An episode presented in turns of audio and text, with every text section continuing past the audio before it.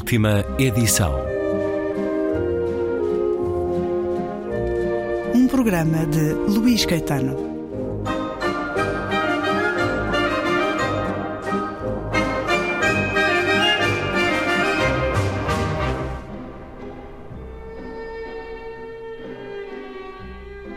Havia muitas coisas que ainda não contar ao filho sobre a vida, sobre a aprendizagem e sobre como conversar com Deus.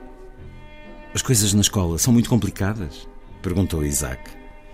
Sônia olhou para a cara do filho. Nunca lhe ocorrera perguntar-lhe isso. Noah encolheu os ombros. A matéria em si não lhe dava chatices, não era impossível. Os bons alunos, que eram todos japoneses. Os que ele admirava recusavam-se a falar com ele. Nem sequer olhavam na sua direção. Ele achava que gostaria mais da escola se fosse uma pessoa normal e não um coreano. Não podia dizer isso ao pai ou a qualquer outra pessoa, pois era um facto que jamais seria um japonês normal. Um dia, dissera-lhe o tio Yosef, voltariam para a Coreia. Noah imaginava que a vida lá seria melhor. Carregado com o saco dos livros e a bento, Noah deteve-se junto à porta da entrada, memorizando o rosto carinhoso do pai. Vem cá, meu filho, pediu-lhe Isaac. Noah aproximou-se e sentou-se em cima dos calcanhares. Por favor, Deus, por favor, faz com que o meu pai melhore. Só peço mais esta vez. Por favor. Noah fechou os olhos com força. Isaac pegou na mão de Noah e segurou-a. És muito corajoso, Noah. Muito mais corajoso do que eu. Viver todos os dias entre aqueles que recusam reconhecer a nossa humanidade requer uma grande coragem. Noah mordeu o lábio inferior e não disse nada. Limpou o nariz com a mão. Meu filho, disse-lhe Isaac, largando a mão do rapaz, meu querido menino, minha bênção. É um certo de um momento muito bonito do romance Pachinko, de Min Jin Lee, escritora que nasceu em Seul, na Coreia do Sul, há 54 anos. Ainda criança, os pais mudaram-se para os Estados Unidos e ela tornou-se visita regular da Biblioteca Pública do bairro de Queens e fez-se escritora e publicou este romance que foi um enorme sucesso, continua a ser, nomeadamente na adaptação às plataformas eh, enquanto série. Uma edição da Relógio d'Água com a tradução de Marta Mendonça. Bem-vindo uma vez mais à Antena 2, Carlos Vasconcelos, editor da Relógio d'Água. Pachinko oh, Pachinko é um jogo de espécie de flippers, como se diz por cá, usando uma marca, creio. Arcada, é um jogo de arcada. É um jogo extremamente popular no Japão, em jogos de salão, maioritariamente uh, geridos por uh, coreanos. E esta é, é, uma história, como no certo que li, é uma história longa de várias gerações neste certo, um pai a dizer a um filho que viver todos os dias entre aqueles que recusam reconhecer a nossa humanidade requer uma grande coragem e é uma luta permanente, a questão da aceitação do diferente.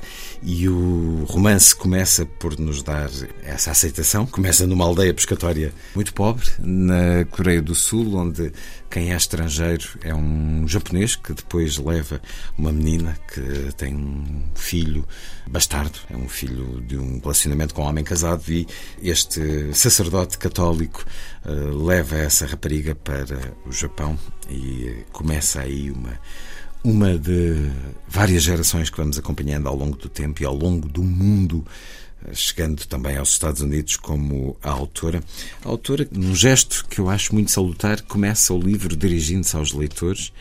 Ainda antes da folha de rosto, ela diz-nos Caro leitor, nem nos meus mais improváveis sonhos alguma vez imaginei que nos fôssemos encontrar nesta página.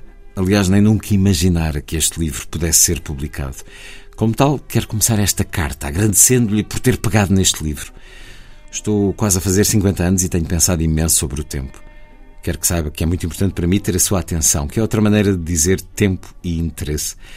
A ideia para este romance surgiu em 1989, quando estava na universidade, e fui trabalhando nele de maneira intermitente ao longo de várias décadas.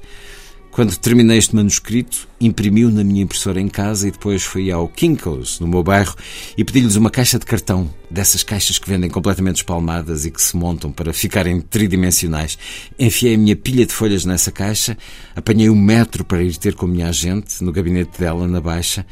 Claro que podia ter enviado o documento por e-mail, mas por algum motivo senti que tinha de lhe entregar a caixa do manuscrito em mãos.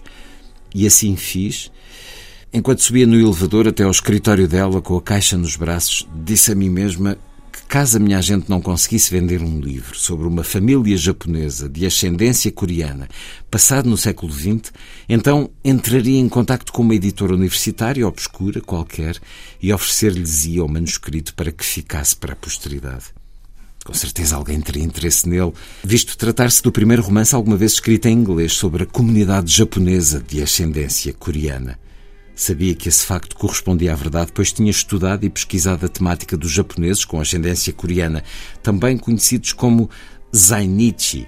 Tinha-os estudado durante mais de metade da minha vida. Bom, carta continua e esta proximidade aos leitores eh, eu acho que é sempre muito estimulante. Eh, o romance, ao contrário do que ela receava, foi um grande sucesso. Chega agora à edição portuguesa com a Relógio d'Água, fazendo lembrar outros romances de gerações, há vários. No meu caso pessoal, Raízes, de Alex Haley, teve uma grande importância nas leituras de juventude recomendo sempre que, para evitar quaisquer lives de racismo, se dê aos jovens ou aos adolescentes raízes de Alex Haley, é Remédio Santo. Uma vida dura e espartana de pobreza, é isso que começamos por acompanhar uh, na Coreia e depois na imigração uh, destes personagens para o Japão.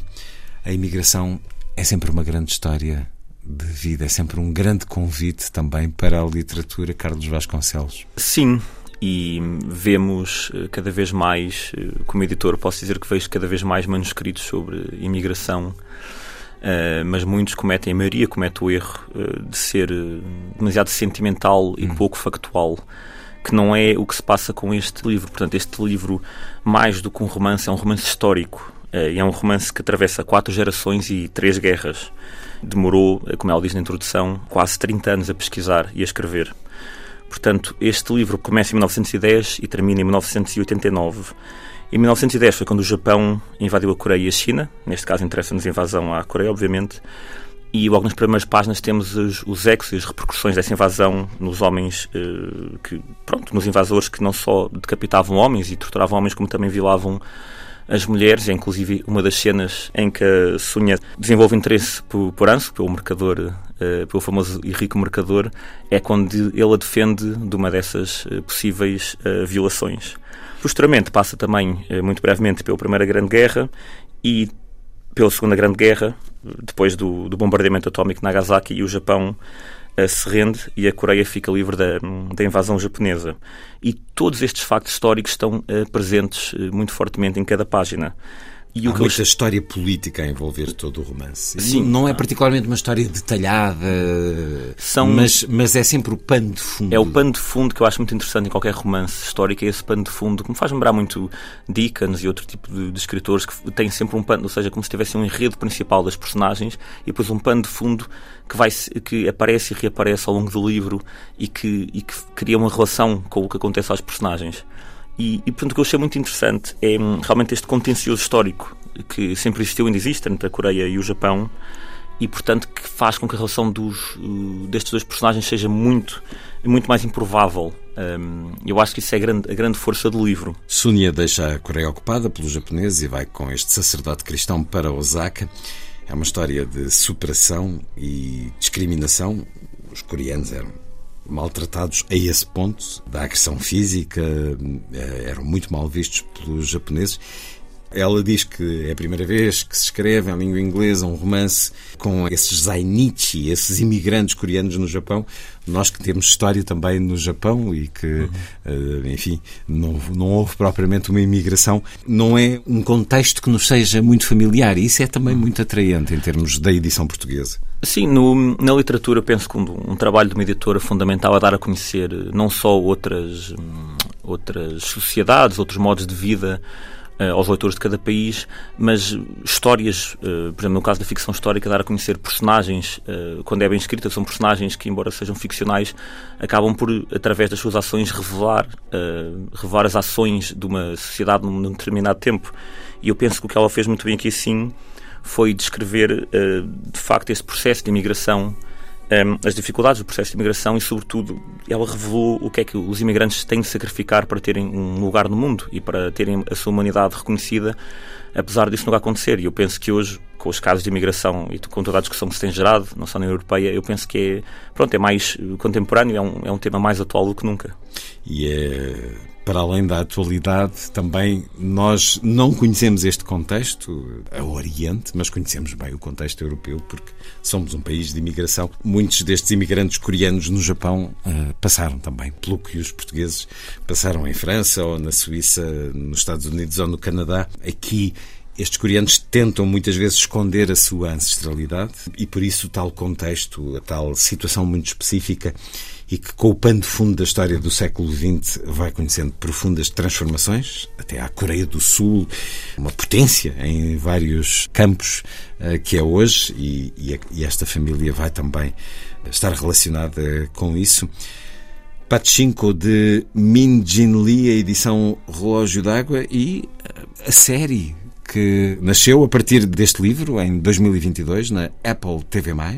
É uma produção norte-americana, mas com muitos atores eh, sul-coreanos e orientais. Está lá a vencedora do Oscar por Minari, aquela avó muito simpática. Não vi a série, mas vi comentários e avaliações nos sites especializados. Tem avaliações absolutamente descomunais. Eu, eu, eu, eu Sim, quase 100% de aprovação no Rotten Tomatoes. É uma coisa de loucos.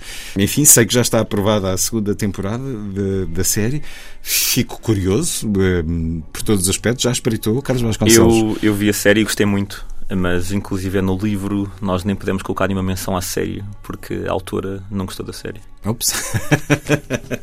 Portanto, as avaliações são brutais, mas a autora, que é das mais importantes a ouvir, muito bem. Então uh, direi que a segunda temporada não terá nenhuma participação dela como eu penso que não, consultora ou argumentista? Eu penso que não, não sei. eu gostei muito da série. Eu, eu e praticamente toda a gente que a viu, e uma pessoa faz uma pesquisa na internet, é quase unânime. Eh, mas eu soube que a autora de facto não, não lhe agradou muito e inclusive até nos, não nos deu permissão para colocar nenhuma citação na capa, nem lado nenhum. Isso é muito curioso. E na realidade soma-lhe pontos também. Há uma longa tradição de escritores que não aprovaram os filmes ou as séries feitas a partir das suas obras e, portanto, ela insere-se numa linhagem. A mim deu mais vontade de ver a série, sinceramente. E...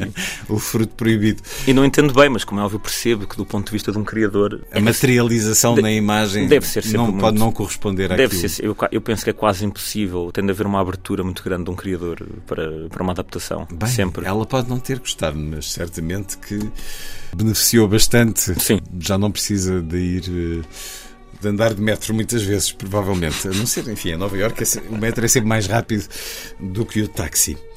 Pachinko, de Min Jin Lee, é um romance agora proposto pela Relógio d'Água, com todo este mundo de uma história de diferentes gerações, são quatro gerações, ao longo do século XX, dar-nos a experiência da imigração coreana no Japão e depois também eh, nos Estados Unidos. Pachinko, o livro que nos foi apresentado pelo editor Carlos Vasconcelos.